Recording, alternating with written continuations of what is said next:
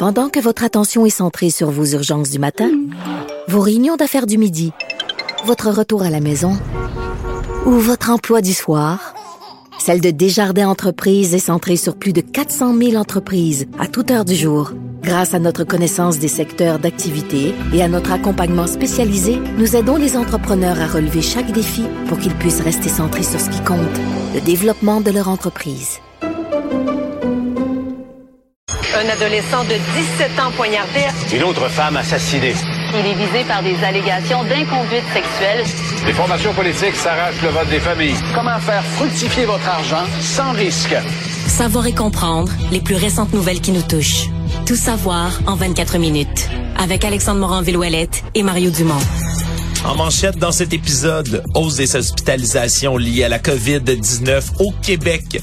Meurtre de Guylaine Potvin, un suspect arrêté 22 ans plus tard. Le complotiste Alex Jones condamné à payer près d'un milliard de dollars en dommages et des neurones doués de sensations ont appris à jouer aux jeux vidéo Pong.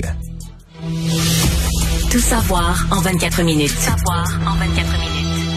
Bienvenue à Tout savoir en 24 minutes. Bonjour Marie. Bonjour.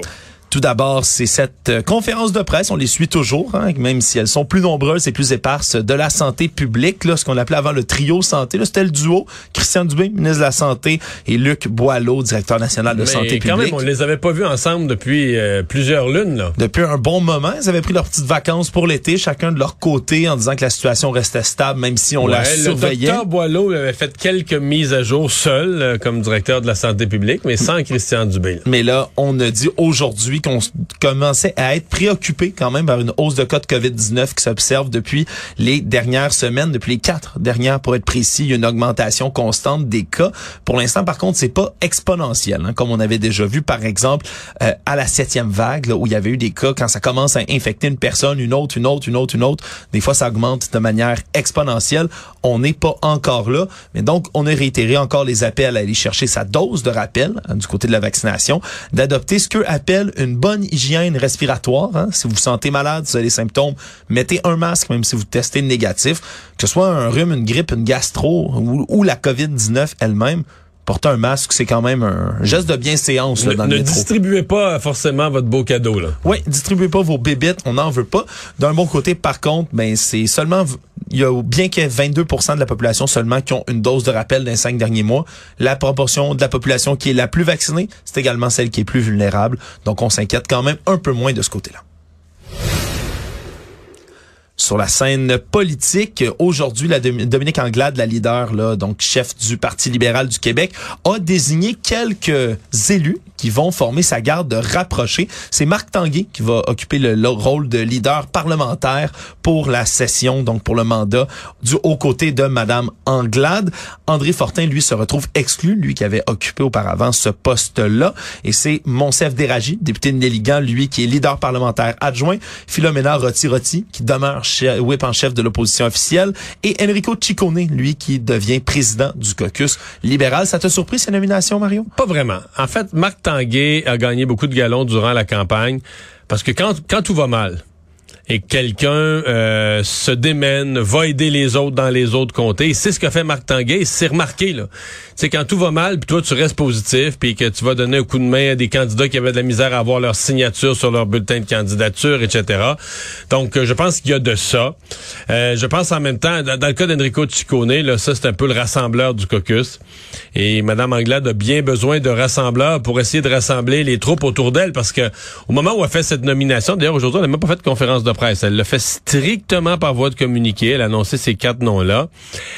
Et euh, ben parce que la presse canadienne l'a été dans différents médias avec un texte sur le fait qu'ils ont parlé à des anciens, mais je veux dire, on le sait, là, que présentement, ça grenouille chez les libéraux, chez des anciens, pas nécessairement dans le caucus des 21 qui ont été réélus, mais, Non, mais des parlent, candidats ouais. défaits, des anciens députés, des, des gens, des anciens du Parti libéral des mandats précédents. Il y a beaucoup de gens qui disent, mais voyons, Dominique Anglade, elle peut pas rester là.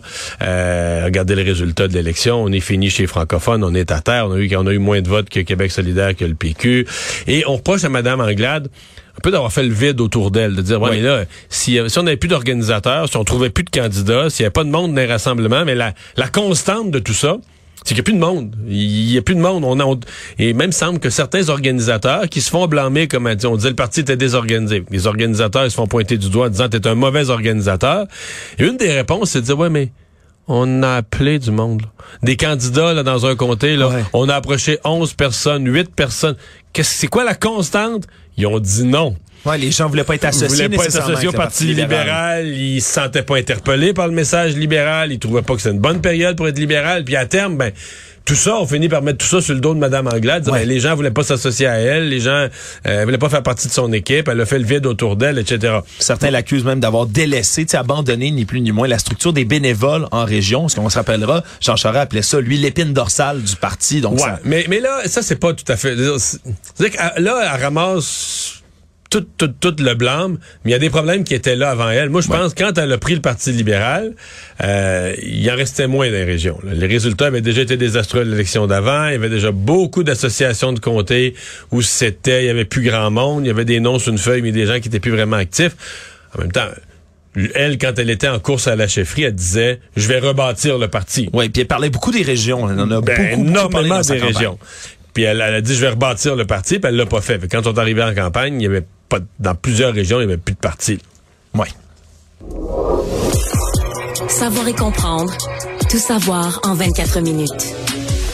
Dans les autres annonces politiques comme celle-là, il y a Pierre Poilièvre au fédéral qui lui aussi a dévoilé son cabinet fantôme. Et c'est tout un cabinet fantôme, Mario, hein, sur ces 118 députés.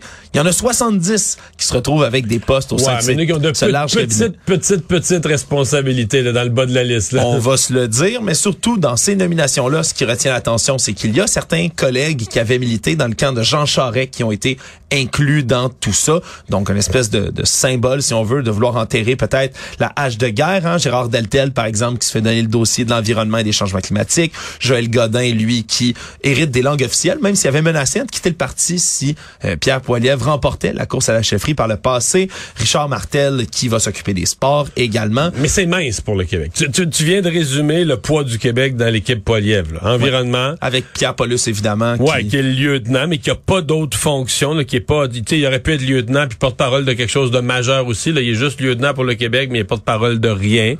Bon, je suppose on va dire, il est porte-parole des dossiers du Québec de facto. Donc, le seul senior, c'est Gérard Deltel qui se retrouve à l'environnement. Aucune fonction économique aux élus du Québec. Puis les sports, puis les langues officielles, bon, c'est pas les langues, c'est les langues officielles, certainement un dossier important au Québec. Les, les sports, à cause d'Hockey Canada à cause d'Hockey Canada récemment, oui. Mais je veux dire, euh, c'est le Québec poids léger là, dans l'équipe euh, poids, poids lièvre. Peut-être que c'est bon. La réponse, ils vont dire, ben là, le Québec a élu moins de conservateurs. Il y en avait juste 10. En même temps, ça nous dit que la perte d'Alain Reyes, ça a été majeur. C'était un joueur senior, un joueur de premier trio euh, qu'ils ont perdu. Fait que là, il semble manquer de, de, de, de voix fortes euh, à mettre là, dans des rôles clés. L'autre euh, nouvelle qui retient l'attention dans tout ça, c'est qu'il y a près du tiers des députés qui sont dans ce cabinet fantôme-là qui sont anti-avortement. hein. Il y a Lesley Lewis, évidemment, celle qui se présentait contre lui à la course à la chefferie, qui est très, très vocale sur son appui au projet anti-avortement, qui, elle, est nommée porte-parole en infrastructure, entre autres. Puis il y a 21 autres élus, excluant elle, là, qui sont pro-vie, qui se disent pro-vie, dans le nouveau euh, cabinet fantôme qu'il vient de former. Donc, quand même, ça, ça pourrait devenir rapidement mais un boulet à ses pieds.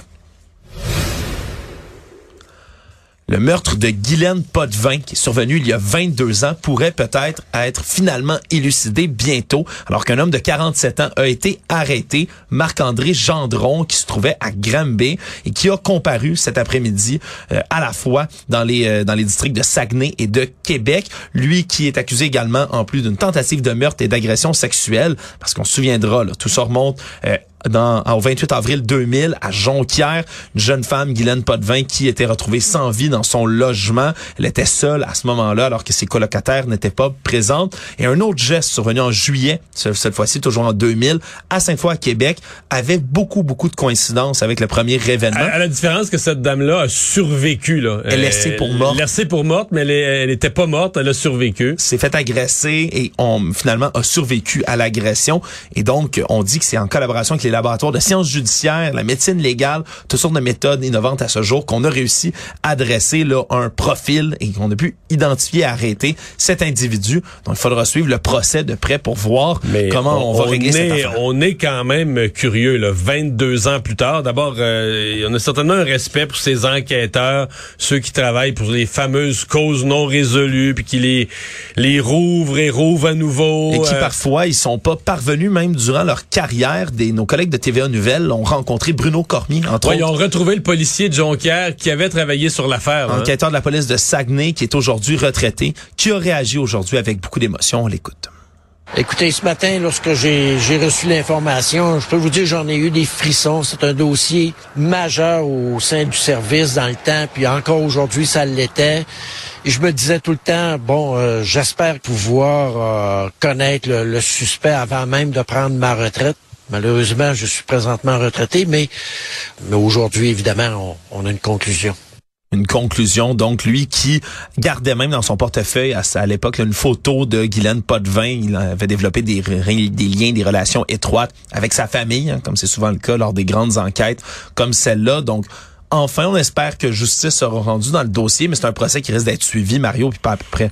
Oui, pour on va être quand même curieux de voir, parce qu'à travers le dévoilement de la preuve, qui est une partie du procès, à moins qu'il plaide coupable, ce qui m'étonnerait, le dévoilement de la preuve va nous donner quand même un peu une idée des méthodes d'enquête, des chemins que qu'ils ont pu les policiers utiliser. On se comprend qu'avec l'ADN, on a des moyens de plus en plus poussés, mais quand même 22 ans après pour aller refaire les. Il semble, il semble qu'ils ont d'abord fait le lien entre les deux événements, entre Jonquière et Québec. Ouais, là. un modus operandi similaire, même à l'époque, on C'est observe. ça. Et là, ils ont pu relier les deux événements avec un individu et aller le, aller le pincer à Granby. Tout savoir en 24 minutes. Toujours dans les affaires judiciaires, le sénateur conservateur Pierre-Hugues Boisvenu en ce moment dénonce l'inaction de YouTube, un dossier qui date quand même d'un certain moment parce que YouTube refuse ou du moins ne prend pas action pour l'instant de retirer une vidéo de sa plateforme, vidéo qui porte atteinte à la mémoire de Véronique Barbe. On se rappellera cette histoire assassinée elle par son conjoint Hugo Fredette en 2017, lui qui avait pris ensuite la fuite dans une longue cavale durant laquelle Qui il avait avait assassiné un autre monsieur, Yvon vol- volé son véhicule. Exact, une cavale qui avait été suivie par le Québec en entier. Eh bien, ce qui se passe, c'est qu'il y a une vidéo qui avait été publiée ah, juste, juste, juste avant le meurtre par Hugo Fredette sur son propre compte YouTube, avant le meurtre de Madame Barbe. Et donc, euh, la... Et Madame Barbe se retrouve dans la vidéo elle-même. là. Ouais, exact. Et là, euh, évidemment, on a interpellé le réseau là euh, du côté de la famille de la victime. Le sénateur lui a adressé une lettre au siège social de YouTube lui-même en février dernier. Mais là, neuf mois après, il y a toujours rien qui a été pris comme mesure pour changer le compte. Puis la famille de Véronique Barbe, c'est pas le la fin de leur déboire ni le début euh, avec les grands réseaux sociaux. Ils se sont battus pendant trois ans pour faire retirer de Facebook du contenu du même genre et pour faire supprimer le profil Facebook d'Hugo Fredette. Mais c'est ça, c'est que ce dont on parle, c'est les, c'est les comptes d'Hugo Fredette qui sont, même si lui est en prison, techniquement, il n'a plus accès aux réseaux sociaux. Techniquement. En prison, mais ses comptes sont toujours actifs et ouverts. Et Même, du- même s'il ajoute pas de nouveaux contenus. Là. Exact. Et ont du contenu qui ben, porte atteinte à la mémoire de Madame Barbe, là, qui a été assassinée par lui, on se rappellera. Et donc, il y a un projet de loi qui a été déposé en mars dernier, entre autres par le sénateur, qui, pour permettre de modifier puis empêcher les délinquants de publier des photos, des vidéos, des renseignements au sujet de leurs victimes sur les réseaux sociaux. Donc, il faudra voir si YouTube, ou du moins euh, la Maison Masse et Google... Mais, mais moi, ce qui me frappe de ces organisations-là, là, c'est complètement hermétique. là. Ça n'a pas de bureaux régionaux avec du vrai monde pour donner du service. Il n'y a Euh, pas le bureau de YouTube au Québec. Là. Ça n'existe pas. même, ou, euh, capable de donner du service, capable de dire, ben là, il y a un sénateur qui a une cause, on va l'écouter. Mais c'est tellement tentaculaire. C'est pour eux, est-ce que un- ce cas précis, c'en est un parmi des milliers, voire des millions? C'est Fait qu'ils ont l'intelligence artificielle pour gérer de façon complètement anonyme et inhumaine un paquet de situations en se disant l'intelligence artificielle est bien faite, elle va faire le tri. Mais pour des êtres humains, pour les rejoindre, pour les situations les plus abjectes ou les plus injustes, où quelqu'un s'est fait fermer son compte par des hackers, peut pas parler à personne. C'est épouvantable. ouais, on peut pas parler à personne. Ça, c'est peut-être justement le, le niveau du service à la clientèle qui est le plus défaillant. Mais pour ce qui en est au sein de ces entreprises-là, de, de gérer, de modérer le contenu, c'est leur défi de tous les jours. Puis se sont fait reprocher, entre autres, on pense à Meta, hein, la maison mère de Facebook, s'est fait reprocher souvent de pas agir à temps pour enlever de la désinformation. Puis même si YouTube on, se sont quand même démarqué avec une certaine proactivité au fil des années. Euh, on sera, il y a eu des cas absolument effroyables dans lesquels, par exemple, en quelques clics sur des vidéos, euh, vous pouviez accéder à du contenu presque pédopornographique sur YouTube, des centaines de, des centaines, voire des milliers de vidéos de jeunes enfants qui dansaient. C'était absolument horrible et tout ça, c'est au nez à la barbe des maisons mères comme YouTube. YouTube, qui est une plateforme qui héberge encore et toujours beaucoup de, disons, de vidéos conspirationnistes, complotistes, qui incite à la haine même. Vraiment, c'est extrêmement difficile de modérer ce contenu-là. Un autre cas judiciaire, Mario, celui-là peut-être un peu plus rigolo. Ça s'est passé au dépanneur du secteur Sainte-Foy à Québec. Un homme qui est entré le 27 septembre dernier voulait commettre un vol qualifié. Et quand on commet un vol, Mario, les étapes, habituellement, tu rentres en dedans. Lui, il a... Tu sais qu'il y a des caméras de surveillance de nos jours. Tu sais qu'il y a des à caméras. La caisse, là. Ouais, puis à peu près partout où tu vas Oui. te promener dans une ville, règle générale. Lui est arrivé, a tendu un papier au commis, lui a adressé la parole. On voyait pas un acte de violence, mais on peut comprendre que c'était sûrement j'ai une arme, vide ta caisse, etc., etc. Le problème, c'est que le voleur a mis son masque une fois arrivé à la caisse. Il s'est promené tout le long dans le dépanneur, visage découvert, puis en arrivant vers la caisse, il dit bon, c'est le moment de passer à l'acte, a enfilé le masque. Un et masque allé- Anonymous, d'ailleurs. Ouais, un masque, ouais, euh, référence à V pour Vendetta, là, un masque de Guy Fox, l'a mis sur son visage, est arrivé à la caisse, fait son, son hold-up, son braquage comme ça, mais le problème, c'est qu'il y en Mais a sur partout la caméra de surveillance, tu le vois très bien son visage, tu le vois mettre son masque. Exact. On le voit commettre son délit véritablement, ce qui permet d'avoir une description et on a diffusé du côté du service de police de la ville de Québec la vidéo un peu partout, ce qui fait que même sur notre plateforme de nos collègues du Journal de Montréal, par exemple, on peut voir la vidéo, un individu entre 30 et 40 ans qui s'exprime en français, est habillé en noir à ce moment-là. Donc, si vous avez des informations et vous, vous écoutez cette vidéo et voyez quelqu'un que vous reconnaissez, ben, contactez qu'on le pense que c'est quelqu'un, par exemple, qui a des études avancées en physique nucléaire? ou- Nucléaire, comme disait Homer dans, Ouais, dans les vieux Simpsons. Fait qu'il est pas candidat au prix Nobel, là. Je pense pas peut-être les Darwin Awards, par exemple, qui récompensent la Non, stu- faut que tu la décèdes. Faut que tu Ah, c'est vrai, faut que tu meurs en même temps. Ouais, Ah, Darwin. Awards, euh, la barre est haute. Actualité. Tout savoir en 24 minutes. Emma Québec fait un appel en ce moment pour rechercher plus de 60, 160, pardonnez-moi, nouvelles mamans qui seraient prêtes à offrir ce mois-ci leur surplus de lait. Tout ça parce qu'il y a une banque de lait maternel, oui, oui, au sein Oui. d'Emma Québec. Peut-être que certaines personnes du public ne le savaient pas, mais ça permet chaque année à plus de 1000 bébés qui sont nés avant 32 semaines de grossesse, donc qui sont très, très prématurés, de se nourrir de lait maternel. C'est important parce que ça permet de réduire le lait maternel de 3,3 fois le risque de contracter l'entérocolite nécrosante, qui est une maladie sévère qui peut être fatale aux jeunes bébés. Et le tiers des mamans qui accouchent comme ça avant terme, le problème, c'est que leur corps n'est pas prêt souvent à produire du lait ou du moins pas en quantité suffisante. Donc, on a besoin de mamans qui viennent donner comme ça du lait à Emma Québec. Donc, c'est un système de don de lait qui existe et on cherche donc près de 160 mamans pour renflouer cette banque.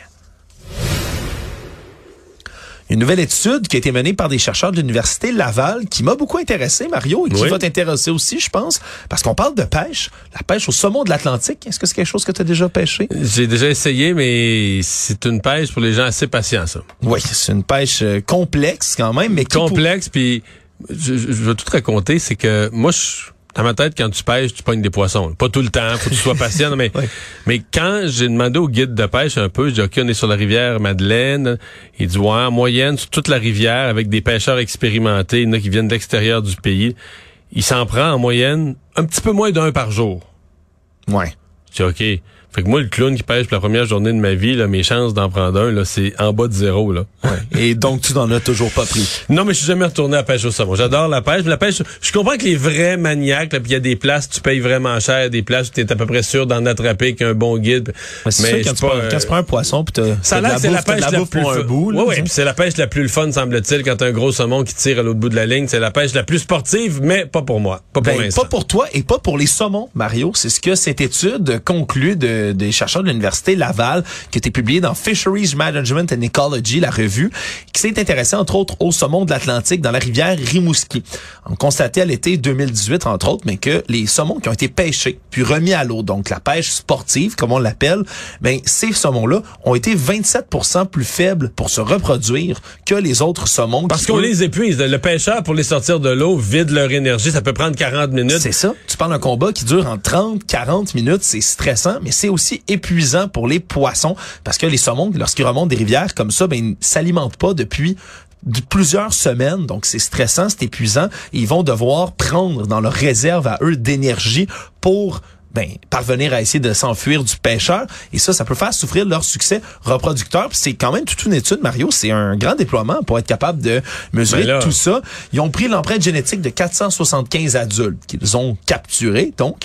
Et puis, un an plus tard, ils ont capturé 2500 alevins, les tout petits bébés saumons, et ils ont examiné leur ADN pour remonter jusqu'à leurs parents, voir qui partageait le matériel génétique de l'un et de l'autre. Et ils ont réussi à calculer, justement, que les saumons qui ont été capturés puis remis à l'eau ben, ont moins de descendants à, à la hauteur de 27 de moins. Donc, euh, ça amène quand même à reconsidérer peut-être la pêche sportive. Ou on les remet plus à l'eau. Le monde. Il y a un nouvel envoi de matériel militaire qui va être fait par le Canada aux troupes euh, ukrainiennes pour les aider dans leur résistance contre l'armée russe. Ça a été annoncé par la ministre de la Défense nationale, Anita Anand, à Bruxelles, où elle est en ce moment en Belgique. Et c'est une valeur de plus de 47 millions de dollars qui va être puisée déjà dans les stocks existants des forces armées canadiennes. On parle entre autres d'obus de 155 mm qui vont euh, être compatibles avec les obusiers qui ont déjà été envoyés, entre autres en Ukraine. Des caméras spécialisées supplémentaires pour drones dans le Canada est très fort là-dedans, semble-t-il. On en a envoyé beaucoup de matériel de drones. Et puisque l'hiver approche, une autre force du Canada, Mario, 400 000 articles d'hiver qui vont être envoyés également. Ça, on s'y connaît. On s'y connaît, manteaux, pantalons, bottes, gants, parkas qui proviennent d'entreprises canadiennes qui vont être envoyés sur le front en Ukraine parce que malheureusement, ça va faire bientôt, là, disons, si on, franchit l'année, presque un an que le conflit va avoir perduré. Mais c'est ce qu'il faut. Je veux dire, euh, le Canada, euh, comme tous nos alliés, euh, on doit rester derrière l'Ukraine, autant nos gouvernements que l'opinion publique pour encourager nos gouvernements à le faire. c'est une c'est une guerre dont on n'a pas le choix là, que l'issue, si, si Poutine gagne celle-là, ce que ça laisse comme trace sur l'humanité, sur la démocratie, on veut pas on, on veut pas de ça. Là. Un verdict vient de tomber qui concerne Alex Jones, le complotiste notoire, celui qui a, entre autres, après la tragédie de Sandy Hook en 2012, on se souviendra, une fusillade qui a coûté la vie à plusieurs, plusieurs, plusieurs victimes, enfants, 20 enfants, 6 membres du personnel qui ont été abattus. Et lui avait toujours dit qu'il s'agissait d'un complot, qu'il s'agissait d'acteurs, entre autres, qui étaient payés, que les enfants étaient pas vraiment morts, que les parents Mais ça, étaient il a véhiculé ça dans ses médias à répétition. là, Depuis une décennie, ni plus ni moins, depuis une décennie, ce qui a mené à une campagne de harcèlement envers des parents, des familles éplorées qui ont perdu leur enfant et qui par la suite se sont fait harceler, ont reçu des menaces de mort, des gens qui se sont pointés chez eux. Tout ça parce qu'on les accusait d'être des acteurs payés par l'État profond et autres machinations pour mieux contrôler les armes à feu. Eh bien, il y avait déjà eu un premier procès au mois d'août et 49,3 millions de dollars devaient être payés par Alex Jones à une famille, entre autres. Et là, maintenant, c'est un autre jugement et il tombe et il est énorme. 965 millions de dollars en dommages à quelques familles, donc, qui ont été harcelées de cette manière-là dans un procès qui s'est conclu là, devant jury qui a déterminé tout ça aujourd'hui. Et ça fait, là, honnêtement, c'est une avalanche, là, une avalanche, Mais, euh, presque un million aux de États-Unis, de quand même, la justice, là, ça, ça, ça règle les cas.